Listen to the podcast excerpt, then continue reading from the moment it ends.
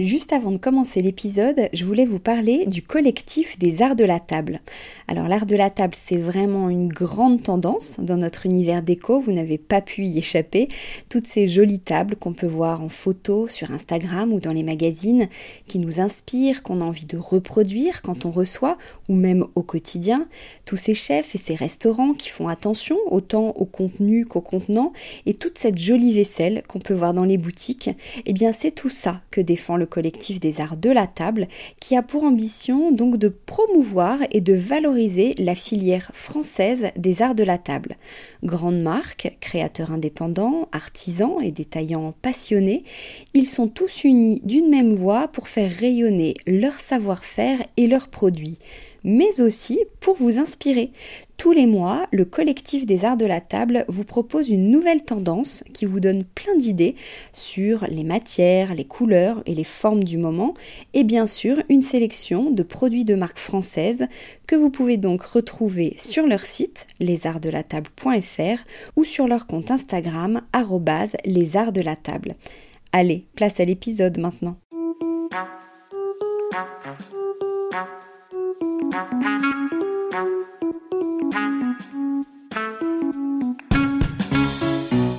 Bienvenue dans Décodeur, le podcast qui parle de celles et ceux qui font la déco aujourd'hui. Je m'appelle Hortense Leluc et à chaque nouvel épisode, j'invite à mon micro des pros de la déco. Un architecte ou un designer, une marque que vous aimez ou que vous allez découvrir, un entrepreneur, un créatif ou un influenceur, quelqu'un que vous allez connaître ou pas, mais qui dans tous les cas va nous parler déco et envers du décor. Rencontres, savoir-faire, actu, tendance, conseils, ici, la déco, ça s'écoute. Bon allez si quand même, pour les images, rendez-vous sur le compte Instagram Décodeur Podcast.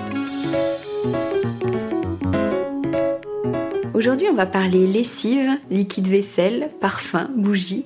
On va utiliser les mots nettoyant, détergent, moussant. Mais bon, soyez pas trop surpris parce que petit 1, c'est quand même notre réalité à tous. Petit 2, on va justement en parler dans la joie et la bonne humeur avec Pierre-Alexis Delaplace, qui est le cofondateur de Kerzon. C'est cette marque qui réveille le monde des soins du quotidien avec des formulations hyper naturelles, ultra efficaces et 100% clean. Il va tout nous expliquer. Bonjour Pierre-Alexis. Bonjour Hortense. Alors tu as créé la marque en 2013, donc il y a 8 C'est ça. ans. Ouais. Fin 2013, euh, début 2014. Ouais. Euh, on parlait pas encore euh, autant du green. Comment vous avez eu l'idée de Kerzon? Alors on, on parlait pas autant du green, on en parlait quand même beaucoup déjà en pour tout ce qui est alimentaire, j'allais dire en cuisine, enfin en agroalimentaire. Là, il y a quand même une grosse tendance à à manger bio, à faire beaucoup plus attention euh, à ce qu'on achète, d'où ça vient, comment ça a poussé, comment les animaux ont été élevés. Et euh, donc ça, c'est ça commence, enfin c'est quand même ancré depuis un certain temps maintenant. Et euh, on a senti que que ça allait se passer aussi en cosmétique euh, et c'est le cas avec l'arrivée d'applications euh, pour scanner les ingrédients. Les consommateurs se posent de plus en plus de questions sur la cosmétique. Et hum, très rapidement, on s'est demandé pourquoi est-ce qu'on se posait pas la question aussi sur la, ce qu'on appelle la détergence. C'est un mot moche, mais ça englobe les lessives, les liquides vaisselle, le, tous les, produits d'entretien qui sont pas destinés à être euh, appliqués sur la peau. Et ce qu'on appelle parfum d'ambiance, donc bougies, parfum d'intérieur, enfin voilà, ce qui est pour la maison en opposition à ce qui est pour le corps, euh, qui est enfin beaucoup moins réglementé, euh, mais qui utilise a priori les mêmes euh, les mêmes matières premières. Et donc assez rapidement nous on s'est enfin, on s'est posé la question de savoir pourquoi est-ce qu'on faisait attention à ce qu'on met dans notre assiette attention à ce qu'on se met sur la peau et finalement quasiment on se pose quasiment pas de questions sur euh, ce qu'on utilise pour entretenir notre maison. Alors c'est moche, mais pour euh, être bien chez soi. Euh, donc c'est comme ça que c'est comme, ça qu'on c'est comme ça qu'on a commencé. Enfin, en tout cas, c'est pas ça qui a fait qu'on a voulu créer Kerzon, mais dès le départ de Kerzon, on s'est posé ces questions-là. Et alors, qu'est-ce qui a fait que vous avez créé Kerzon Alors, qu'est-ce qui a fait que c'est un chemin de vie? Je dis vous parce que vous, êtes deux. Ouais, avec mon frère Étienne, enfin qui est un de mes frères, parce qu'on est une fratrie de quatre garçons et d'une fille. Qu'est-ce qui a fait qu'on a eu envie de créer Kerzon C'est une histoire assez, enfin, Kerzon est assez personnel. Finalement, ça raconte beaucoup de, de notre histoire et de qui on est. Et du coup, l'envie est venue euh, de façon très personnelle aussi. Euh, moi, j'ai, enfin, je vais pas trop raconter ma vie, mais j'ai hum, une formation artistique. J'ai fait une école de design et les arts décoratifs de Paris. Euh, j'ai été, j'ai travaillé avec un, un designer qui s'appelle Jean-Christophe Omas pendant euh, plusieurs années, sur surtout du set design. J'ai beaucoup euh, appris à aimer le produit au sens large, lifestyle, déco, mode. Et hum, ensuite, j'ai été en freelance à mon compte en tant que DA et graphisme. J'ai approfondi encore plus mon, mon, amour du produit. Et il y a un moment où, euh, en fait, j'ai lassé, c'est un bien grand mot, mais il y a un moment où j'ai eu envie de travailler pour un projet. Euh, Aujourd'hui, on dit qu'il y a du sens, mais c'est vrai, en fait. J'avais envie de travailler pour un projet qui était plus le mien qui me, oui, qui me, qui me plaisait plus, qui m'animait, euh, qui m'animait plus et que je pourrais maîtriser du début jusqu'à la fin. Contrairement au projet de graphisme ou de DA où j'intervenais sur un produit, un événement, un dossier de presse, un catalogue et il y a un, un début à une fin et j'arrivais finalement à être un peu frustré de pas participer au projet plus en amont et pour sa vie euh, dans sa globalité. Dans sa globalité. Et hum, j'ai beaucoup parlé de ces questionnements à Étienne, justement, enfin à mes autres euh, frères et à ma sœur, mais plus particulièrement à Étienne parce que c'est un moment où lui aussi se posait des questions dans son boulot. Donc lui, c'est on forme un binôme assez équilibré dans le sens où lui, il, a une formation euh, en contrôle de gestion, il est beaucoup plus commercial que que moi, mais dans le bon sens du terme. Enfin, il, est très très doué pour parler des produits, pour euh, mettre les produits en avant. Euh. Et voilà. Et donc tous les deux, à force d'en à force d'en discuter, on s'est rendu compte bah, qu'on avait envie de faire un bout de chemin ensemble, presque un mariage. Et, euh, et on a commencé à réfléchir à ce qui nous animait, ce qu'on avait envie de ce qu'on avait envie de développer, ce qu'on avait envie de proposer. On ne s'est pas du tout dit on a on a un concept génial, ça va cartonner, on y on fait trois produits, on y va à fond. Ça s'est pas ça s'est passé à l'inverse de ça, c'est qu'au début on limite on avait tout mais pas encore le pas encore le produit, Vous pas tout notre envie, ouais, voilà, exactement. Et le fait d'être frère a beaucoup joué aussi par rapport au bah, par rapport à la famille, par rapport au, on s'entend très bien dans notre famille. Enfin, je, après, parce que j'en parle comme si c'était une évidence, mais je sais qu'on peut aussi ne pas très bien forcément s'entendre avec ses frères et sœurs ou ses parents. Nous, on a la chance que nos parents soient toujours en vie, toujours ensemble, euh, et entre nous, on s'entend hyper bien. Donc, euh, je pose les bases. euh, et du coup, bah, on avait envie d'un projet, d'une, enfin, qui soit en continuité de de notre famille de nos souvenirs peut-être d'enfants, forcément un peu de notre éducation, enfin de de notre de qui on est aujourd'hui. Et moi, dans mes par rapport, enfin, quand j'étais en, freelance, mes euh, mes clients, les projets sur lesquels je travaillais euh, étaient pas mal mode, lifestyle, euh, et aussi j'ai hum, travaillé pour des marques de parfums et une marque de thé qui s'appelle Compagnie Coloniale, qui est une très vieille maison de thé dont j'ai refait l'identité visuelle à l'époque. Et, hum, ça m'a inconsciemment, au moment où je travaillais pour eux, ça m'a, je suis rentré dans cet univers du parfum, de la matière naturelle. Il y a les, dans le thé, il y a les, il y a les marqueurs euh, des, hum, des différents goûts, enfin des différentes plantes qui sont utilisées. Et euh, j'ai travaillé pour Diptyque aussi beaucoup, où euh, Myriam Bado, qui était la directrice marketing et, et euh, parlait enfin avec amour de euh, des parfums. Et je pense qu'elle s'en est absolument pas rendue compte mais elle m'a donné cette ce, ce enfin j'avais déjà ce goût du produit et elle m'a donné ce cet, euh, cet intérêt pour euh, le parfum et la matière végétale qui qui de, infuse et devient du thé ou qui, ou qui parfume. Oui, parce que la grande spécificité de, de Kerzon, ce sont des ingrédients d'origine naturelle et des matières respectueuses de l'environnement. C'est bien ça? Ouais, exactement. Le, alors, donc, comme je te disais, il y a cette passion du, enfin cette passion qui s'est construite tout au, enfin depuis six ans, mais qui commençait à être fortement là sans que j'arrive à la vraiment la définir.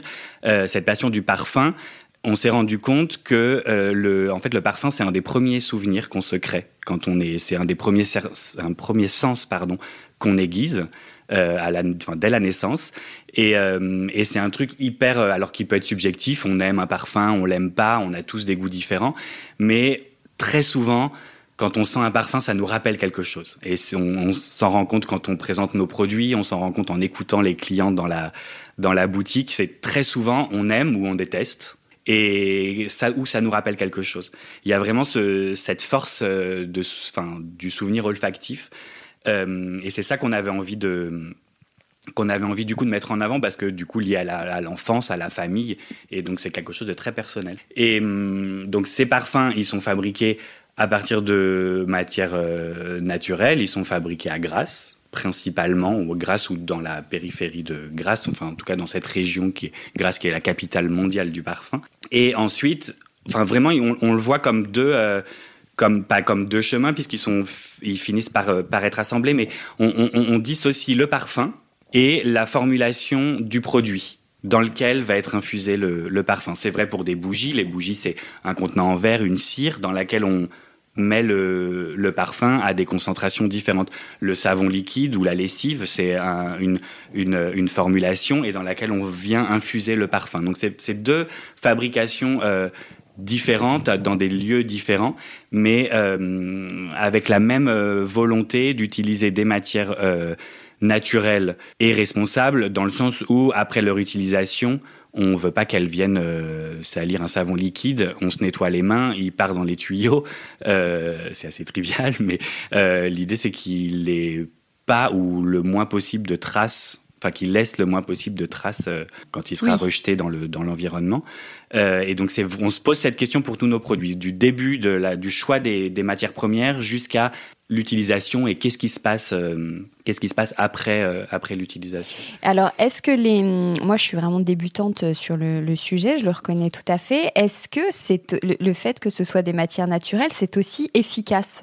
Par exemple un liquide vaisselle est-ce qu'il va dégraisser aussi bien avec une matière naturelle que les, les autres ce qu'on a aujourd'hui? Et quelle est la différence d'ailleurs? Ouais. Alors je vais te répondre oui tout de suite. En fait le comment dire? Le pas naturel on va commencer comme ça plutôt donc ce qu'on appelle synthétiques, qui souvent, dans la majorité des cas, euh, sont des matières qui sont issues du pétrole. C'est, c'est, je te disais tout à l'heure en introduction que c'est, il, se passe euh, dans les produits que nous on développe la même prise de conscience qu'il y a pu y avoir dans l'alimentaire. Euh, en fait, ça vient de cette volonté à un moment de réduire au maximum les prix des produits et du coup d'utiliser les matières les moins coûteuses. Et les matières synthétiques, elles sont copiées-collées sur les matières euh, naturelles, mais reproduites pour euh, avoir au moins la même action, mais en tout cas euh, coûter beaucoup moins cher.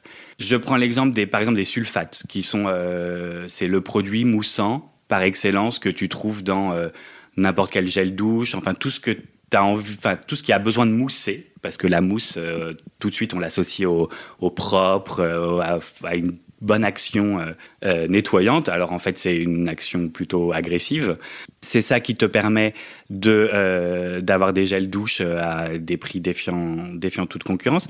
Mais en fait, ils ont complètement Enfin, c'est pas les sulfates qui ont oublié, mais en utilisant les sulfates, on a complètement oublié les bienfaits, en fait. Donc, ils vont nettoyer, ils vont dégraisser si tu en mets dans ton liquide vaisselle, et il y a beaucoup de liquides vaisselle qui en ont, il y en a pas mal dans les lessives aussi.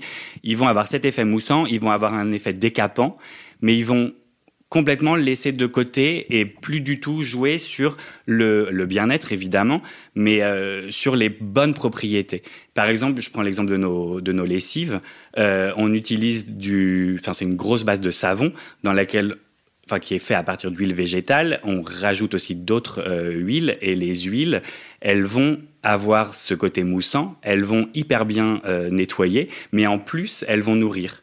Elles vont nourrir les fibres, elles vont apporter plein de, même des vitamines, enfin elles vont apporter plein de, de soins en plus de leur action euh, détergente.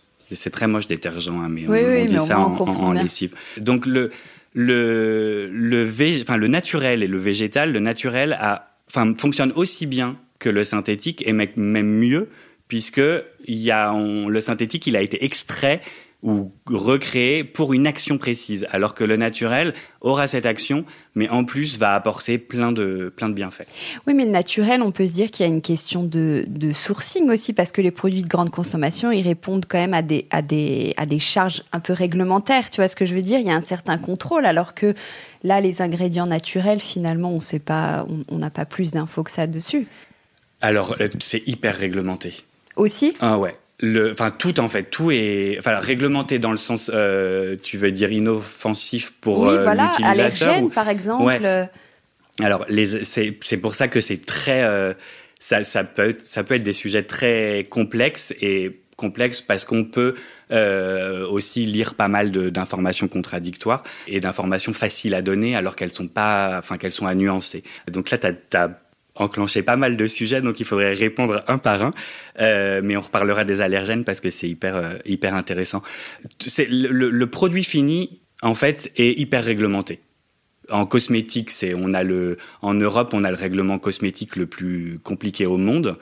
Euh, et on a énormément de matières interdites ou de matières pour lesquelles il y a des, un cahier des charges très précis d'utilisation, enfin de façon de l'utiliser, de concentration maximale à respecter. Enfin, c'est très très complexe. Ça l'est un peu moins pour euh, la détergence et encore moins pour les parfums d'ambiance. Mais ça vient de plus en plus. Enfin, c'est quand même super cadré et les matières premières, toute matière première, avant de pouvoir être utilisée, la matière première, tu l'achètes à un- une entreprise qui crée des matières premières. Toutes les matières premières, pour être utilisées ensuite dans des produits, elles doivent faire l'objet d'un, enfin, de tests évidemment et de dépôts.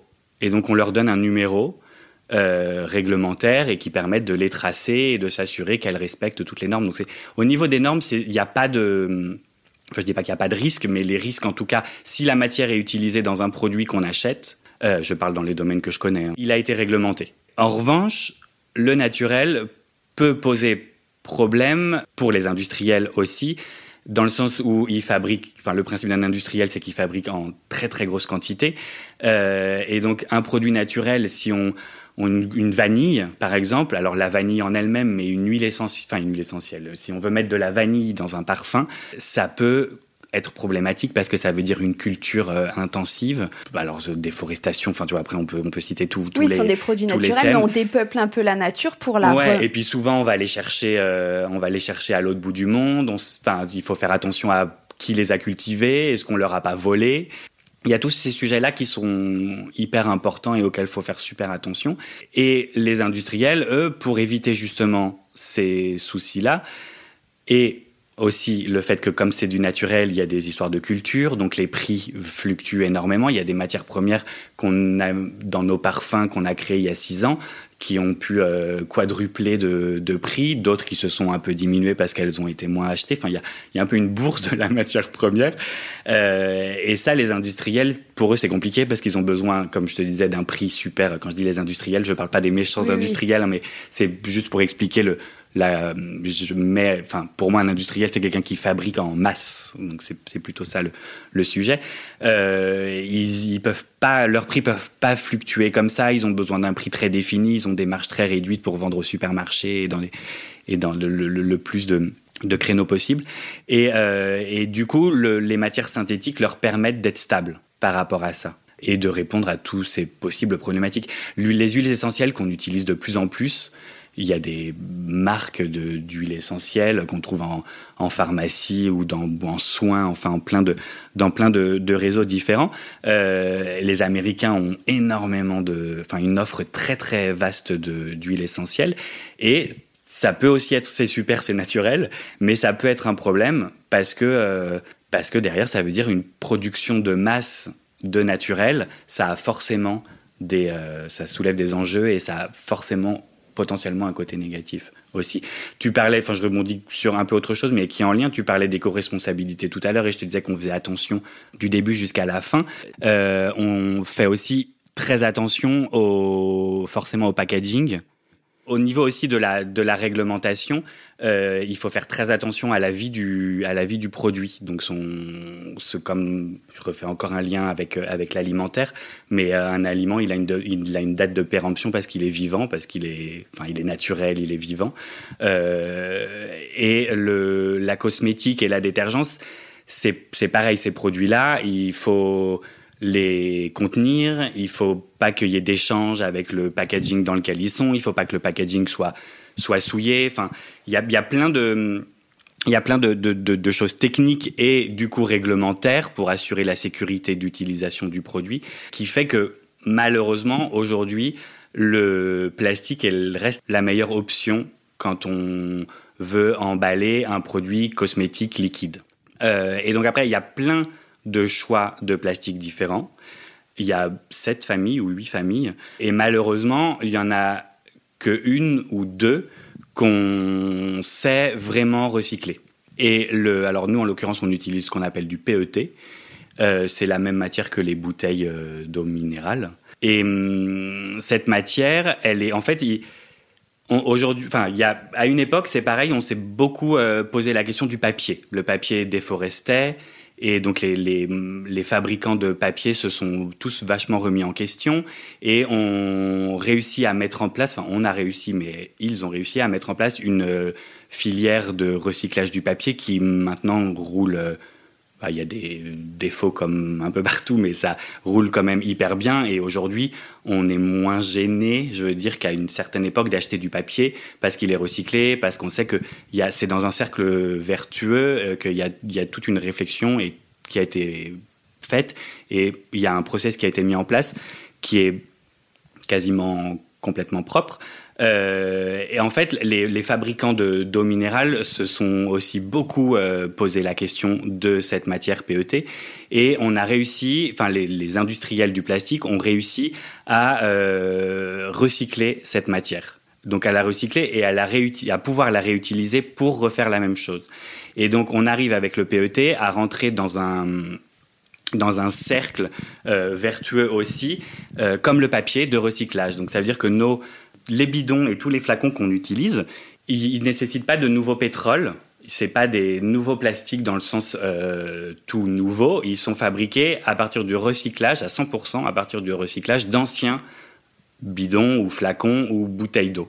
Le tout, c'est qu'on reste sur ce type de plastique qui est le PET. Et, euh, donc ça reste un nouveau flacon quand on fabrique un nouveau flacon, mais on, est dans un cercle aussi de, réutilisation. Et pour aller encore plus loin, à la boutique, on a mis en place un système de vrac. Et donc nos clientes et clients peuvent venir avec leur flacon vide, on le re-remplit et ils ont une petite une petite économie, euh, une petite économie sur le produit. Et on fait, voilà, on fait hyper attention à ça. Le, vrac euh, arrive à la boutique dans des jerrycans qui sont aussi dans une matière qu'on sait parfaitement recycler. Euh, et on travaille ensuite avec, quand ils sont vides, les jerrycans, on travaille avec une, entreprise qui les récupère, qui les nettoie et qui nous permet de les réutiliser. Et dans, dans, dans cette Dans ce process, comme je te disais, d'aller du début jusqu'à la fin, de l'avant-produit jusqu'à la fin, enfin l'après-produit, utilisation du produit, on fait hyper attention aussi au, à l'emballage à l'emballage et à, comment est transporté le produit. C'est un point hyper important aussi, parce qu'à partir du moment où, on fabrique un produit, et qu'on vend un produit, il a un impact. On peut pas, euh, on peut pas, on crée quelque chose, ça a un impact.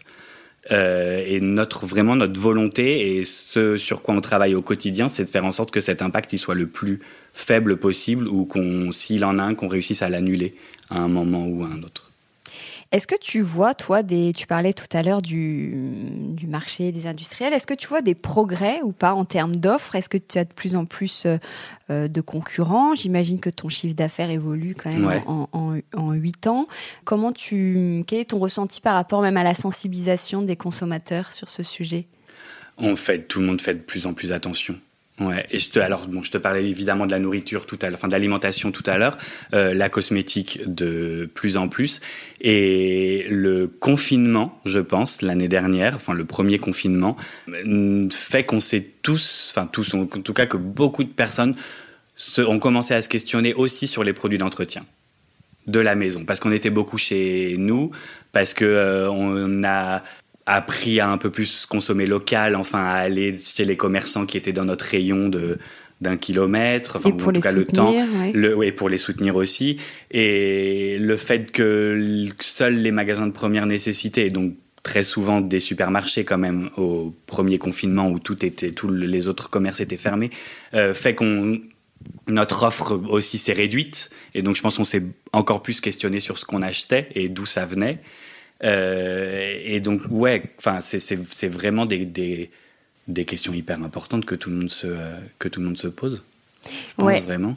Est-ce que qu'est-ce que tu penses Tu parlais du là le confinement, il y en a beaucoup j'ai vu qui ont fait leur lessive soi-même. Alors ça c'est ça aussi c'est efficace, c'est une solution. Euh, ouais. Enfin je te dis ça, c'est en fait euh, oui oui. Alors moi je suis pour le concurrent un peu. Non mais c'est alors c'est concurrent, mais je suis euh, complètement pour le do it yourself et je c'est hyper pédagogique en plus. Enfin c'est un atelier super super drôle à faire avec des enfants. C'est la chimie, enfin la chimie c'est naturel, hein, c'est on est de la chimie. c'est une faire de la lessive. Alors, quand on fait sa lessive, sa lessive chez soi, pardon, ça se résume à fabriquer du savon, en fait. Euh, et le savon, c'est, moi, je suis passionné par le savon. C'est, on retrouve des traces de savon dans l'Antiquité. C'est le premier nettoyant. Euh, le savon, c'est hyper beau en fabrication. C'est fascinant à, c'est fascinant à voir. C'est hyper, euh, ça semble super simple alors qu'il y a des maîtres savonniers, vraiment, ça se maîtrise. C'est une huile, un corps gras et de la potasse si on fait un savon liquide ou de la soude si on fait un, savon solide.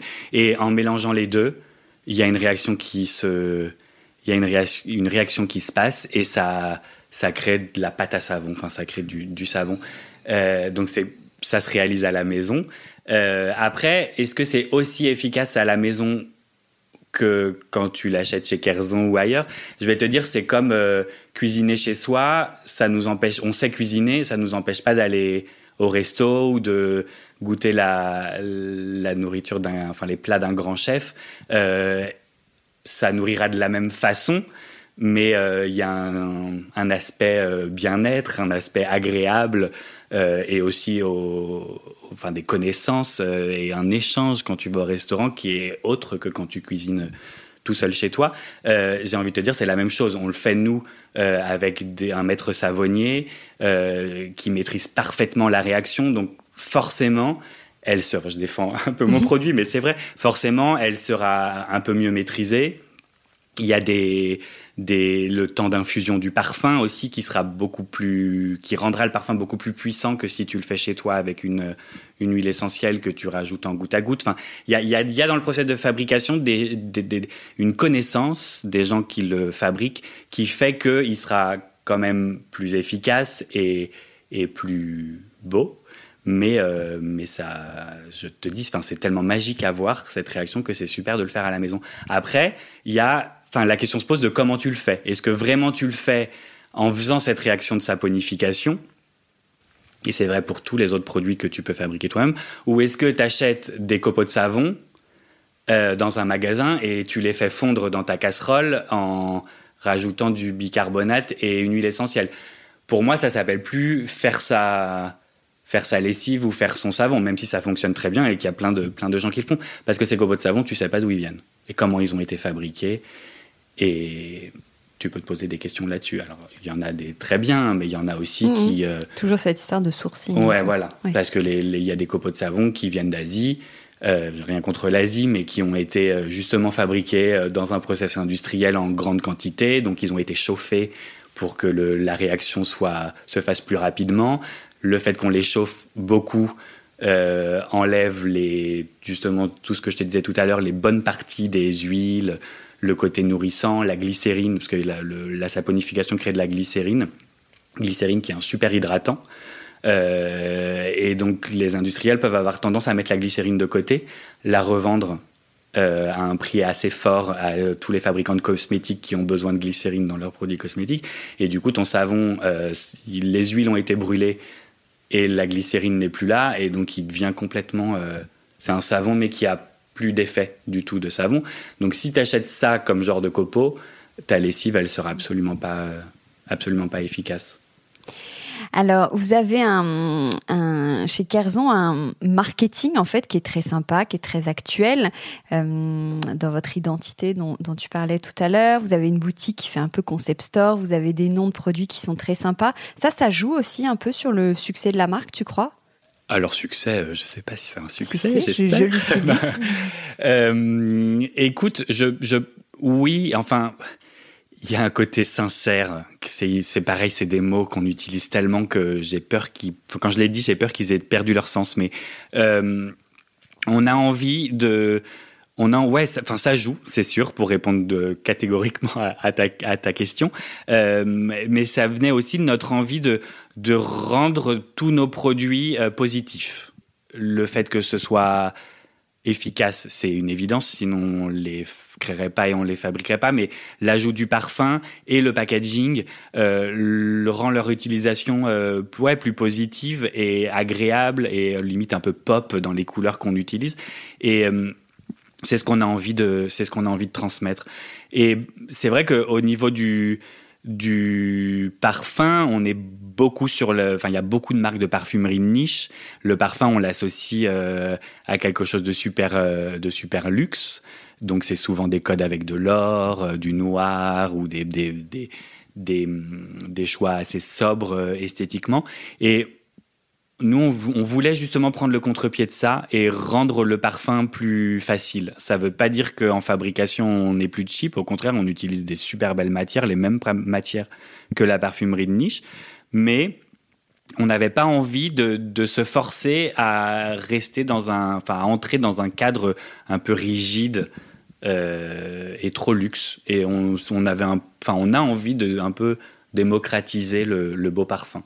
Euh, le fait que la parfumerie de niche pardon, euh, utilise des codes super luxe, on, on, a le sentiment en tant que client que euh, il va y avoir dans le parfum que tu achètes un vétiver qui vaut 4 millions d'euros le kilo. Alors il y en a, non, 4 millions quand même pas, mais mais y a, ils utilisent, enfin tous ces codes sont utilisés aussi pour mettre en valeur des matières, des très très belles matières premières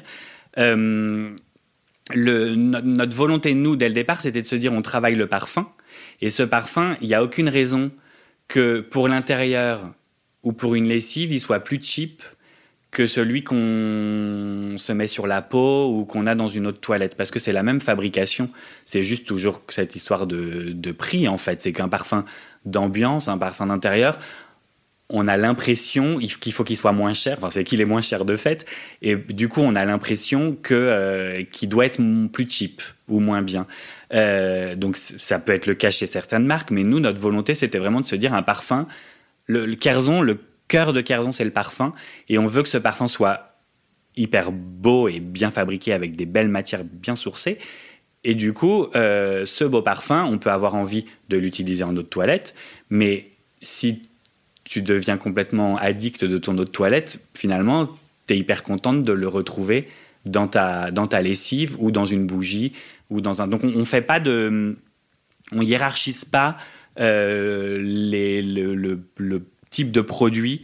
Enfin, on fabrique pas le parfum en fonction du type de produit euh, qu'on va proposer, en tout cas marketingement. Et donc, ça fait une unité entre les produits pour la maison, pour le linge et pour le corps, euh, qui fait qu'on on a, on a utilisé une communication, une image ou une façon de le présenter euh, uniformisée et, et qu'on a voulu plus simple. Et qu'est-ce que vous vendez le mieux? Alors, plus? il y a des best-sellers en termes de parfums. Euh, il y a notamment Place des Vosges, enfin un parfum qu'on a appelé Place des Vosges, euh, qu'on décline en beaucoup de produits différents qui qui marche beaucoup, enfin qui marche, qui plaît beaucoup. Il y en a un second qui s'appelle Super Frais. C'est un peu nos deux nos deux parfums best-sellers. Et ce qui est drôle, c'est que du coup, on, a beaucoup de demandes, euh, justement comme il y a cet amour ou cette addiction euh, au parfum, quand on aime un parfum, on a beaucoup de demandes pour les décliner. Donc euh, on, se rend compte vraiment que nos clientes et nos clients, euh, quand elles aiment par exemple super frais, nous disent je le voudrais en gel douche, je le voudrais en savon, je le voudrais en, lessive. enfin, il y a cette volonté vraiment quand on aime un parfum de, pouvoir l'utiliser le plus possible et sur le plus de supports possible. Il y a vraiment ce truc d'attachement au parfum. Euh, et en, type de produit, on a hum, notre lessive. Quand on a on a sorti notre première notre première lessive il y a quasiment trois ans, trois ans et demi maintenant, il y avait pas d'offre sur le sur le marché. Enfin, il y a il y a toujours l'offre de, de supermarché, donc majoritairement euh, sulfate, majoritairement synthétique, avec des parfums de synthèse justement pour qu'ils sentent très très très très fort et qui restent beaucoup sur le linge parce qu'on a on associe aussi la lessive, l'efficacité de la lessive au fait qu'elle sent beaucoup. Euh, mais ça, c'est parce qu'on a appris à raisonner comme ça. Enfin, c'est que le marketing et la publicité nous ont fait euh, penser comme ça. Et, euh, quand on a quand on a sorti notre, première lessive, ouais, il y avait donc la lessive du supermarché, ou sinon il y avait la lessive bio en Biocop ou Naturalia, mais qui du coup peut être assez déceptive sur le sur le parfum. Soit elles sont pas du tout parfumées, soit elles sont parfumées, mais le parfum résiste pas très bien au au, lave-linge et ne tient pas forcément derrière. Et donc, dans cette idée, nous, de vouloir décliner euh, nos best-sellers, nos parfums best-sellers sur le plus de supports possible, on s'est dit, le meilleur moyen de se parfumer sans forcément mettre une autre toilette dans le cou, c'est de parfumer ses vêtements. On a tout de suite pensé à la lessive parce que c'est pareil, je pense qu'on est beaucoup à se souvenir ou à avoir été marqué par la lessive qu'utilisaient nos, notre mère ou notre père, enfin qu'il y avait à la maison quand on était petit. Euh, donc il y a aussi ce souvenir, euh, ce souvenir d'enfance, et donc ça nous paraissait hyper logique de, euh, de décliner les parfums sur, sur des lessives. Donc évidemment, enfin je vais pas te refaire la même histoire, mais évidemment on a énormément travaillé la formulation de cette lessive pour qu'elle soit naturelle, biodégradable et le plus propre possible. Donc déjà on, on s'est rapproché plutôt d'une fabrication de magasins bio que de supermarchés, quoi qu'il en soit. Et on a essayé de trouver juste après l'équilibre pour le, la tenue du parfum. Et euh, au début, on nous a un peu pris pour des fous. Les grands magasins, les concept stores dans lesquels on vendait nos produits euh, étaient euh, un petit peu dubitatifs, on va dire.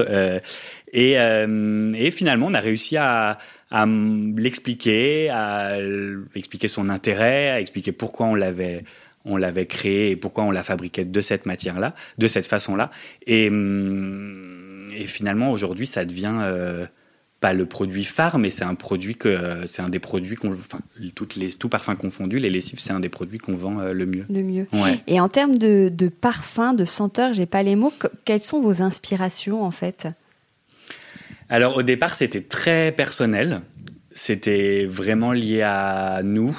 Euh, donc on avait des envies euh, finalement assez classiques euh, de parquet ciré, de, de cuir, de vraiment très intérieur pour le coup parce que on a nos premiers produits c'était les pochettes parfumées et les bougies et donc on l'associait beaucoup à l'intérieur le fait de brûler une bougie et les parfums d'intérieur, nos inspirations, enfin nos souvenirs ou en tout cas ce qu'on, nos inspirations pour le parfum d'intérieur étaient très intérieurs dans le choix de, du parfum. Euh, depuis, on a pas mal euh, évolué et puis aussi au fur et à mesure de discuter avec des nez, de découvrir des matières premières, on a eu plein d'envies euh, dont l'inspiration était plus forcément un thème, mais plutôt une belle matière première qu'on avait envie de travailler et, hum, et de proposer. Et à chaque fois, quand même, je crois que ce qui lie tous les parfums, c'est, comme je te disais, un souvenir, mais un souvenir qu'on a quasiment tous. Enfin, super frais, par exemple, quasiment toute personne qui sent super frais a comme réaction, ça me fait penser au bébé propre ou au bébé. Euh, et pour chacun de nos parfums, comme ça, il y a ça, je, quand même le sentiment que ça, ça réveille quelque chose. Euh, dans la tête de, dans l'inconscient ou dans la tête de chacun, dans les souvenirs. Euh, et on essaye un peu parfois de, sur certains parfums, de d'être un peu, enfin de faire un peu régressif, de faire appel à des à des souvenirs. Euh, à des souvenirs un peu forts et assez. Euh, je dis pas que tous nos parfums sont enfantins, mais mais voilà, des, des, moments de vie. là, notre parmi nos baumes à lèvres qu'on vient de qu'on vient de sortir, il y en a un qu'on a appelé Hollywood. donc après, ça parle à certaines générations moins à une génération peut-être moins à d'autres mais, euh, ça nous faisait ça nous faisait plaisir de dire que le baume à lèvres qu'on met sur la sur les lèvres euh, rappelle des souvenirs de, bah, de chewing-gum pour Hollywood ou de dentifrice parce que ça menthe et chlorophylle. Euh, voilà, on, on essaye de c'est un peu des petits clins d'œil comme ça.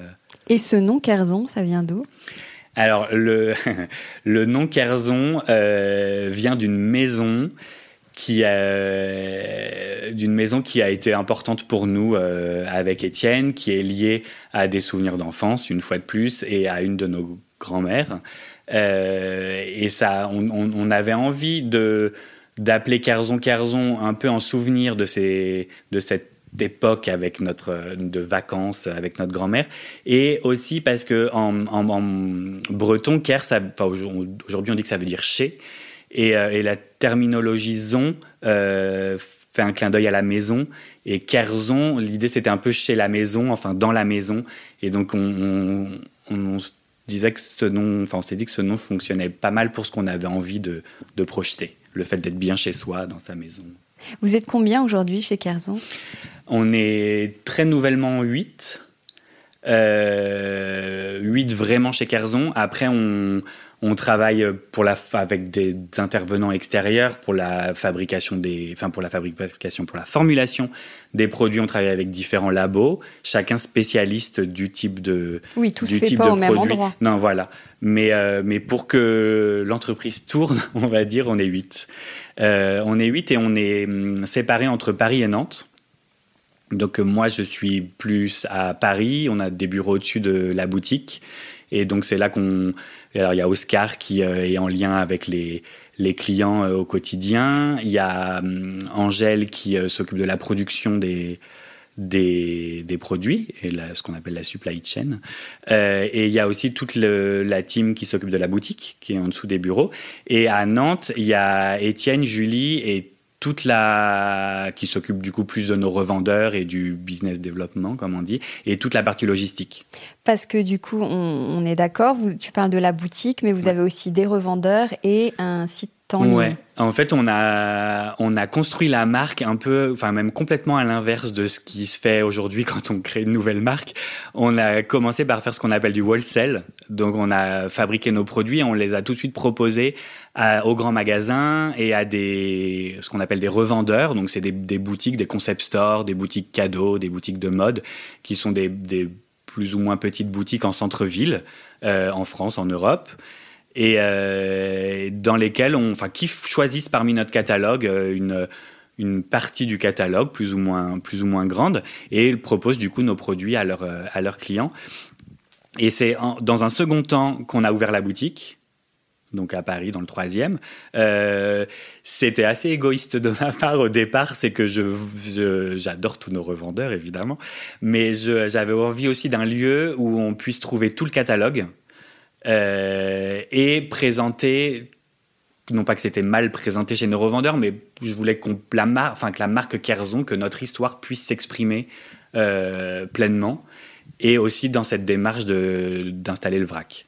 Donc tout ça fait qu'on a eu cette envie de, de boutique qu'on a créée à Paris parce que j'habitais à Paris et que c'était plus simple, c'était pas une volonté euh, forcément d'être à Paris. Et, euh, et c'est ensuite qu'on a digitalisé la marque. J'ai l'impression d'être une vieille entreprise de 80 ans.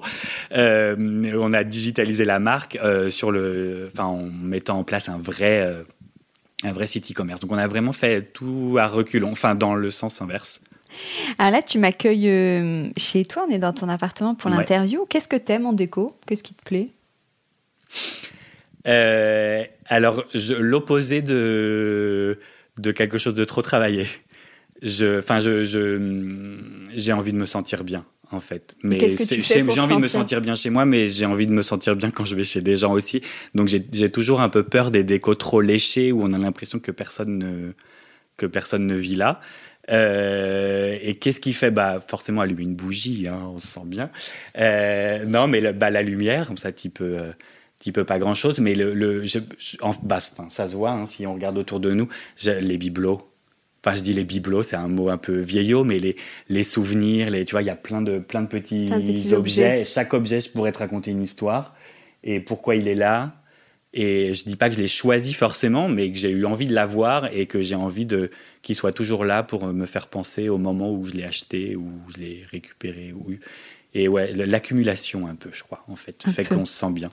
Enfin, fait qu'on se sent bien, fait que je me sens bien parce qu'il y a des gens qui détesteraient et qui auraient peur de cette accumulation. mais- Parce que tu travailles de chez toi, j'imagine, un peu avec le, le confinement. Ouais. Que Alors j'ai travaillé de chez moi pendant très longtemps. Ouais. Et là, depuis qu'on a ouvert la boutique, je suis au bureau. Puis depuis qu'il y a une équipe, je travaille euh, moins là. Mais effectivement, le confinement fait que. Et qu'est-ce que tu as mis en place pour bien travailler, te sentir encore mieux chez toi? Euh, un, un- enfin, des, des règles pour moi en fait plus. Ah de me forcer à me lever, euh, de m'habiller, enfin de me forcer à me lever, de me lever, mais de me forcer à me prendre une douche, à m'habiller. Et le chien aussi m'aide beaucoup parce que ça m'oblige un peu à sortir. Euh, parce que voilà, c'est cette peur en fait de. C'est pour combattre cette peur de, de passer, qui empêche pas de travailler, mais de passer la journée en, en caleçon Dès derrière mon ordi. de se mettre avec son ordinateur. Ouais, voilà, ouais. de, de, de se créer un rythme, alors qui est forcément différent de celui du boulot, enfin du lieu, du bureau, mais, mais ne pas non plus trop avoir l'impression de se laisser aller comme si on était un week-end. je pense que le rythme, ouais, c'est hyper important.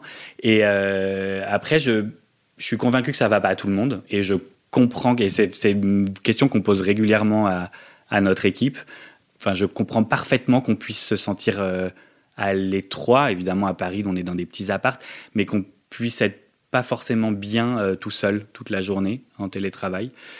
Moi, je, je, suis assez solitaire, donc en fait, ça me ça te va bien? Ça me va bien, ouais. Donc les conseils, je sais pas trop de conseils si, pour si, c'était intéressant. mais euh, mais voilà, mais je, je ce que je trouve cool, en fait, c'est de. Je travaille avec un ordi portable, alors qu'au bureau, c'est un fixe. Et ce que je trouve assez cool ici, c'est de pouvoir changer de. Peut-être commencer la journée sur le canapé comme on est là aujourd'hui. Et s'il faut que je me mette à un sujet euh, plus, euh, plus sérieux ou plus dur ou que j'ai moins envie d'aborder, je vais plutôt me mettre à la table pour être plus droit. Enfin voilà, c'est. Ce qui me plaît, c'est ça.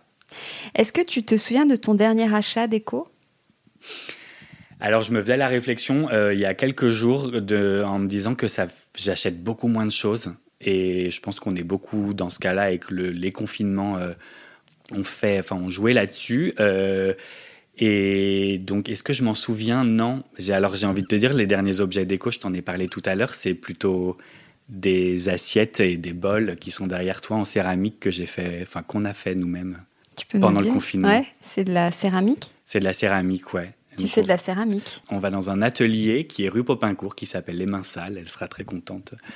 Euh, et qui va, pendant le confinement, on lui achetait de la terre pour euh, monter les formes ici, mais sinon on peut le, le faire euh, sur place chez elle. Elle a un four et puis après des, des plein de, de des mots, enfin plein de peintures pour l'émaillage.